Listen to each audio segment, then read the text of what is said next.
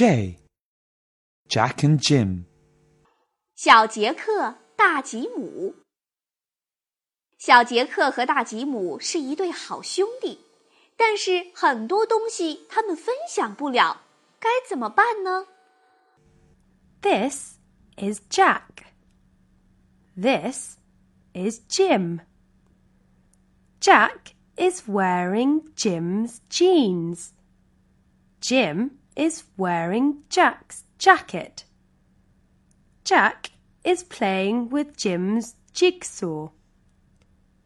Jim is playing with Jack's Jeep.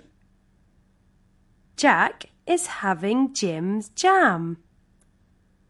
Jim is having Jack's juice. Jack is listening to jazz. Jim is listening to jazz.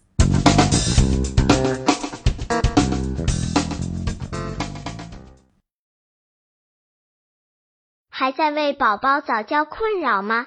关注公众号“早教学堂”，获取在家早教课程，让宝宝在家就能科学做早教。